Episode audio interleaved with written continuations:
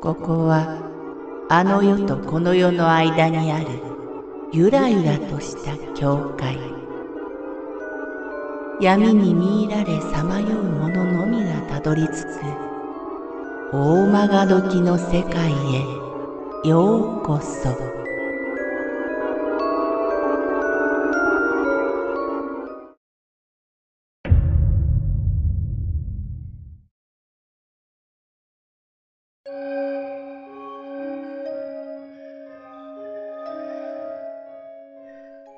光る霧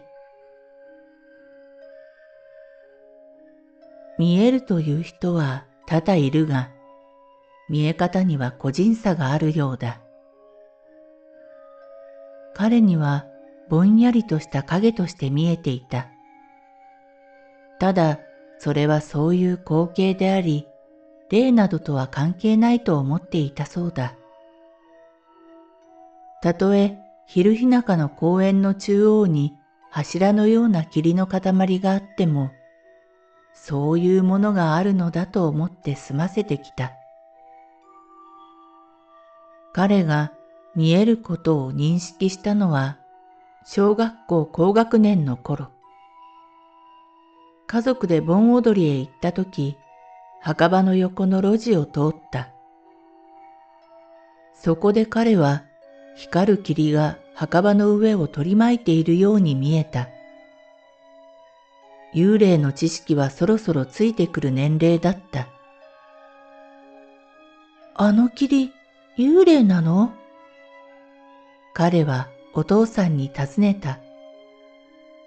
お母さんは、もうやめてよ、と眉を曇らせる。どうやら他の家族には見えていない様子。おお、見えるのか、あれが。お父さんはすっと目を細めて眺めながらそうつぶやいた。後で聞くと、お父さんが眺めていると、霧は具体的な人の形に変貌していったという。彼のお父さんは普通のサラリーマンだったが、お祓いができる人として周知の人であった。お前はこれから怖い思いをするだろうから、滝行にでも行くか？お父さんは誘ったが、彼は断ってしまった。これを機に、彼はそれ以後、はっきりと霊的なものを見ることになる。旅行へ行けばやばい部屋がわかる。シーツが下からもこもこ動くのを見ていると惨殺したいになる。某温泉では湯船の底から大量の髪の毛が湧いてきた。うわーっと思っていると胸元から生首が浮かび上がったそうだ。温泉へも行けない。そう彼は嘆く。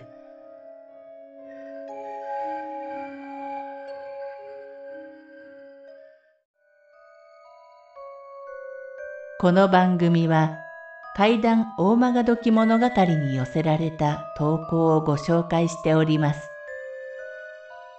大曲どき物語無料メールマガジンは月3回発行。階段系では日本一の2万人を超す読者が毎回震えています。ぜひご登録ください。